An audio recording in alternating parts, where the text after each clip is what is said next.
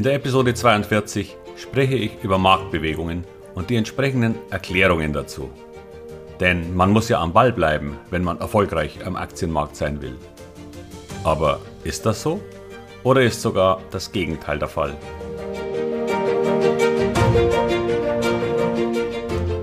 Herzlich willkommen, moin und Servus beim Podcast Aktien verstehen und erfolgreich nutzen. Mein Name ist Wilhelm Scholze. In diesem Podcast erfahren Sie, wie Sie das Instrument Aktie für Ihre Geldanlagen richtig einsetzen und dabei den Großteil der Profis hinter sich lassen können. Wie Sie teure Fehler vermeiden und am Wachstum der innovativsten Firmen der Welt partizipieren. Tipps gibt's viele. Hier geht's ums Know-how. Die täglichen Marktnachrichten. Für so manche an der Börse interessierten Anleger ein Pflichtprogramm. Schon am Morgen oder am Abend. Denn man muss ja wissen, was so los war an den Börsen und will nicht viel verpassen. Und so liest man sich die Dinge durch oder kann sich kurze 10 Minuten Zusammenfassung als Video oder bei NTV reinziehen. Worum geht es da meistens? Nun, zum einen um die Bewegungen von einzelnen, meist sehr großen Aktien wie Apple, Tesla, VW oder Deutsche Bank.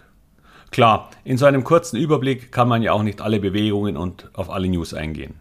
Also pickt man sich drei oder vier heraus, die entweder eine besonders starke Bewegung mitgemacht haben oder eben eine gegen den Markt laufende, die auch aufgefallen ist. Oder, und das dürfte sogar meistens der Fall sein, man pickt sich diejenigen heraus, die Nachrichten gebracht haben. Denn sonst müsste man ja zugeben, dass man nicht die geringste Ahnung hat, warum die Aktie XY an diesem Tag gestiegen oder gefallen ist. So kam letzte Woche zum Beispiel eben Apple ins Spiel mit stark steigenden Kursen, weil der Termin für die nächste Präsentation des iPhones festgelegt worden ist. Am nächsten Tag dann fiel die Aktie, dann allerdings ohne Erklärung. Und leider ist das fast immer so. Vor ein paar Tagen saß ich am Elbstrand und beobachtete hochkonzentriert die Wellen. Naja, eigentlich habe ich nur so aufs Wasser gestarrt. Und da gerade der Wind aus Osten kam, wir aber Flut hatten, also das Wasser Richtung Wind floss, ging es hin und her. Tausende kleiner Wellen, die in keiner Weise zielgerichtet, Information oder gar Gleichschritt liefen. Dann fuhr eine Fähre vorbei und für kurze Zeit bekamen die Wellen eine übergeordnete Richtung, bis sich diese wieder auflöste und das Chaos weiter regierte. Und dann fiel mir auf, dass das genau das richtige Bild für Nachrichten am Aktienmarkt ist. Das passiert einem allerdings nur, wenn man permanent mit diesem Thema beschäftigt ist. Wie auch immer. Jeden Tag, jede Stunde und jede Minute kommen neue Nachrichten auf den Markt. Viele kleine News, die einzelne Aktien betreffen, Quartalszahlen, Aufträge, Bankempfehlungen, der Bau einer neuen Fabrik, eine kleine Übernahme oder irgendeine Stimmrechtsveränderung, was auch immer. Dazu kommen noch diejenigen, die die Konjunktur für einzelne Länder der Erde oder ganzer Kontinente betreffen. Veränderungen von Rohstoffpreisen wie bei Kaffee, Gold oder Schweinehälften. Alle diese Nachrichten betreffen unterschiedliche Unternehmen mehr oder weniger stark und manche dann auch noch genau entgegengesetzt. Was für ein Unternehmen gut ist, wie beispielsweise steigende Frachtraten, ist für viele andere wieder schlecht. Das Ganze ist ein unfassbares und vor allem unmöglich zu erfassendes Chaos mit Auswirkungen, die sich am Ende zum Großteil wieder aufheben. Darum haben wir auch keine Tsunamiwellen auf der Elbe, beziehungsweise eben nur extrem selten. Ich habe dieses gesamte Nachrichtenbombardement in meinem Kurs einmal simpel als Noise bezeichnet, als Lärm. Für Sie als Anleger geradezu überflüssig und störend. Es gibt ganz selten Tsunamis, die alle anderen Wellen überlagern. Ja, September 11 und Corona gehörten natürlich dazu. Aber schon an Corona sah man, dass auch die Politik eine massive Gegenwelle aufzubieten weiß und gelernt hat, mit vielen Tsunamis umzugehen. Kurzarbeit wird beinahe seit Jahren bezahlt, Steuern gesenkt, Hilfen gewährt und die Zinsen bleiben dauerhaft niedrig. Sehr zum Leidwesen der Geldanleger, aber zur Freude der Kreditnehmer und Unternehmen. Und damit wurde auch diese große Welle ausgeglichen und sogar ins Gegenteil verkehrt. Die Märkte erreichten neue Hochs, trotz der Unkenrufe der Crash-Propheten. Und auch die sind allerdings nur Neues. Viel Lärm um nichts. Nur, was machen wir nun mit dieser Aussage? Zeit sparen und Nerven. Wer jeden Tag am Nachrichtenpuls hängt und versucht daraus etwas Sinnvolles für sein Depot zu schließen, macht sich das Leben nur unnötig schwer. Hören Sie auf, an den Lippen von Menschen zu hängen, die täglich versuchen, der Nachrichtenflut einen Sinn zu geben, eine Richtung gar. Denn alles, was heute den Markt angeblich in eine Richtung trieb, werden Sie morgen nicht mehr als Argument hören, wenn der Markt wieder gedreht hat. Und das tut er fast immer. Dazu ein kleiner Exkurs. Schauen Sie sich einmal die Richtungsbewegungen des DAX in den letzten zwölf Monaten an. Am besten in Kerzencharts, weil dann jeder Tag ein eigenes Ereignis ist. Es ist wie beim Roulette mit den Folgen von Rot und Schwarz. Meist wechseln sie sich ab. Es gibt kleine Serien von zwei bis drei Tagen und ganz selten einmal eine Serie von fünf. Würde ich eine Roulette-Schüssel ein klein wenig manipulieren, damit eine Farbe, sagen wir schwarz, um 0,04% öfter erscheint, kämen am Ende gut 10% plus aufs Jahr heraus. Bitte jetzt keine Haarspaltereien um die letzte Kommastelle. Aber die Kurve würde am Ende einer DAX-Kurve ziemlich ähnlich sehen. Sie würden den Unterschied nicht erkennen, wenn ich Ihnen nicht sagen würde, um welches Jahr es sich handelt. Es wird Phasen geben mit fallenden Kursen, weil Rot einfach zufallsverteilt auch sechsmal hintereinander kommt. Fairerweise müsste man auch sagen, dass Rot ein wenig stärker beim Fallen ist, aber das müsste sich dann ausgleichen durch eine höhere Wahrscheinlichkeit nach oben. Nur um die Mathematiker unter Ihnen ein wenig zu beruhigen. Aber am Ende haben wir steigende Kurse.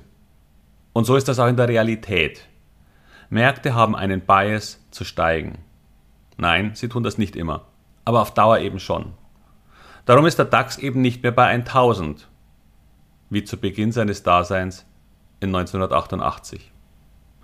Nur, wie viel Geld wollen Sie wetten auf die nächste Farbe in diesem Spiel?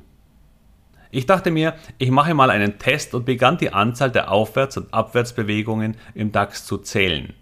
Und ich begann am 8.9.2020, weil ich das für ein ganzes Jahr machen wollte.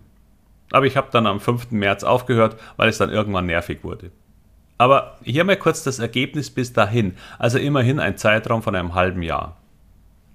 Zuerst die Anzahl positiver Tage in Folge.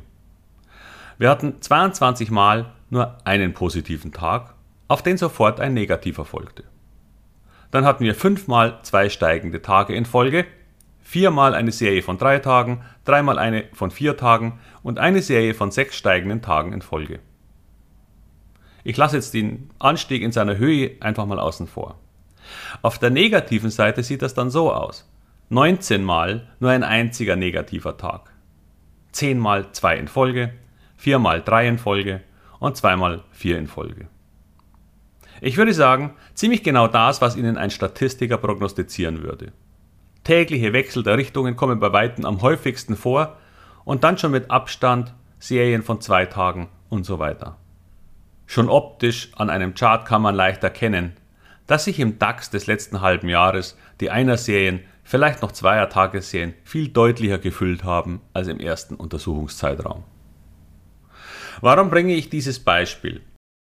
Weil Sie damit sehen, bzw. hören können, dass im Durchschnitt die Erklärung des einen Tages schon am nächsten vergessen ist. Und da, wo wir mal zwei Tage in Folge hatten, ist noch nicht einmal gesagt, dass das aufgrund derselben Erklärung stattfand. Was heißt das nun für Sie? Vergessen Sie die sinnfreien Aussagen darüber, was der Grund war, warum ein Markt heute dies oder das gemacht hat. Nicht nur, dass es am nächsten Tag schon gar keine Bedeutung mehr hat. Nein, meistens ist es wahrscheinlich noch nicht einmal richtig. Das ist der Grund, warum viele direkt an der Börse arbeitenden und die Börse sehr eng verfolgenden Anleger nicht unbedingt erfolgreich an der Börse agieren. Denn diese tägliche Nachrichtenflut führt zu einer Überbewertung dieses täglichen Newsflows, der zum Handeln verführt. Nur ist dieses Handeln leider schon am nächsten Tag falsch gewesen. Und so springt man permanent hin und her, weil man sich für keine Richtung entscheiden kann. Denn jede Nachricht wird immer so interpretiert, als ob daraus ein längerer Trend entstehen würde. Tut er nicht, beziehungsweise extrem selten. Die Quintessenz für Sie als privater Anleger kann daher nur sein, ignorieren Sie den täglichen Noise und schalten Sie sogar ab, wenn irgendein Mensch etwas zum Markt sagt. Oder denken Sie sich Ihren Teil. Die einzigen News, die Sie interessieren sollten, sind diejenigen, die die Aktien in Ihrem Depot betreffen. Oder von Aktien, die Sie vielleicht kaufen wollen. Alles andere ist Zeitverschwendung. Und viel schlimmer, vielleicht sogar Verschwendung von Geld. Ich bin nicht sicher, ob ich mir mit dieser Episode viele Freunde mache. Aber ich bin zutiefst überzeugt davon, dass Sie davon profitieren werden, wenn Sie nicht auf alles reagieren, was den Markt betrifft. Auch News zu interpretieren war und wird ein wichtiger Teil des Programms, das nun im Entstehen ist. Aber das ist dann der nächste Step. Zum Schluss wieder die Bitte an Sie, wenn Sie mögen, was Sie hier hören, teilen Sie es oder sagen Sie es weiter. Vielen Dank dafür.